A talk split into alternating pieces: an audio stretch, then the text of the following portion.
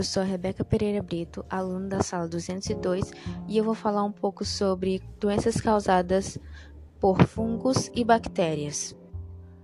Como primeiro exemplo, temos a candidíase, que tem como principal agente causador a Candida albicans. O principal meio de transmissão, na maioria das vezes, é através da relação sexual. Os sintomas da candidíase no homem apresentam o aumento do fluxo sanguíneo da glade e do prepúcio e pequenas lesões pultiformes. Na mulher, corrimentos, coceira e irritação intensa. O tratamento para candidíase é feito através do uso de antibióticos específicos e a prevenção através dos cuidados com a região íntima e o uso de preservativos durante a relação sexual.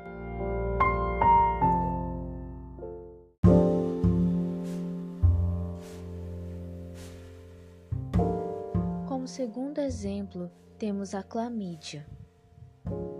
O seu principal agente causador é a Chlamydia trachomatis, que é uma bactéria.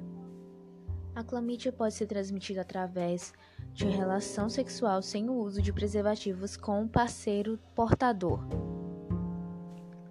Os sintomas apresentados na mulher são dor no baixo ventre, sangramento após a relação sexual, cãibra, tontura, vômito e febre. No homem, apresentam inflamação das estruturas próximas à uretra. O tratamento é feito através do uso de antibióticos e abstinência sexual.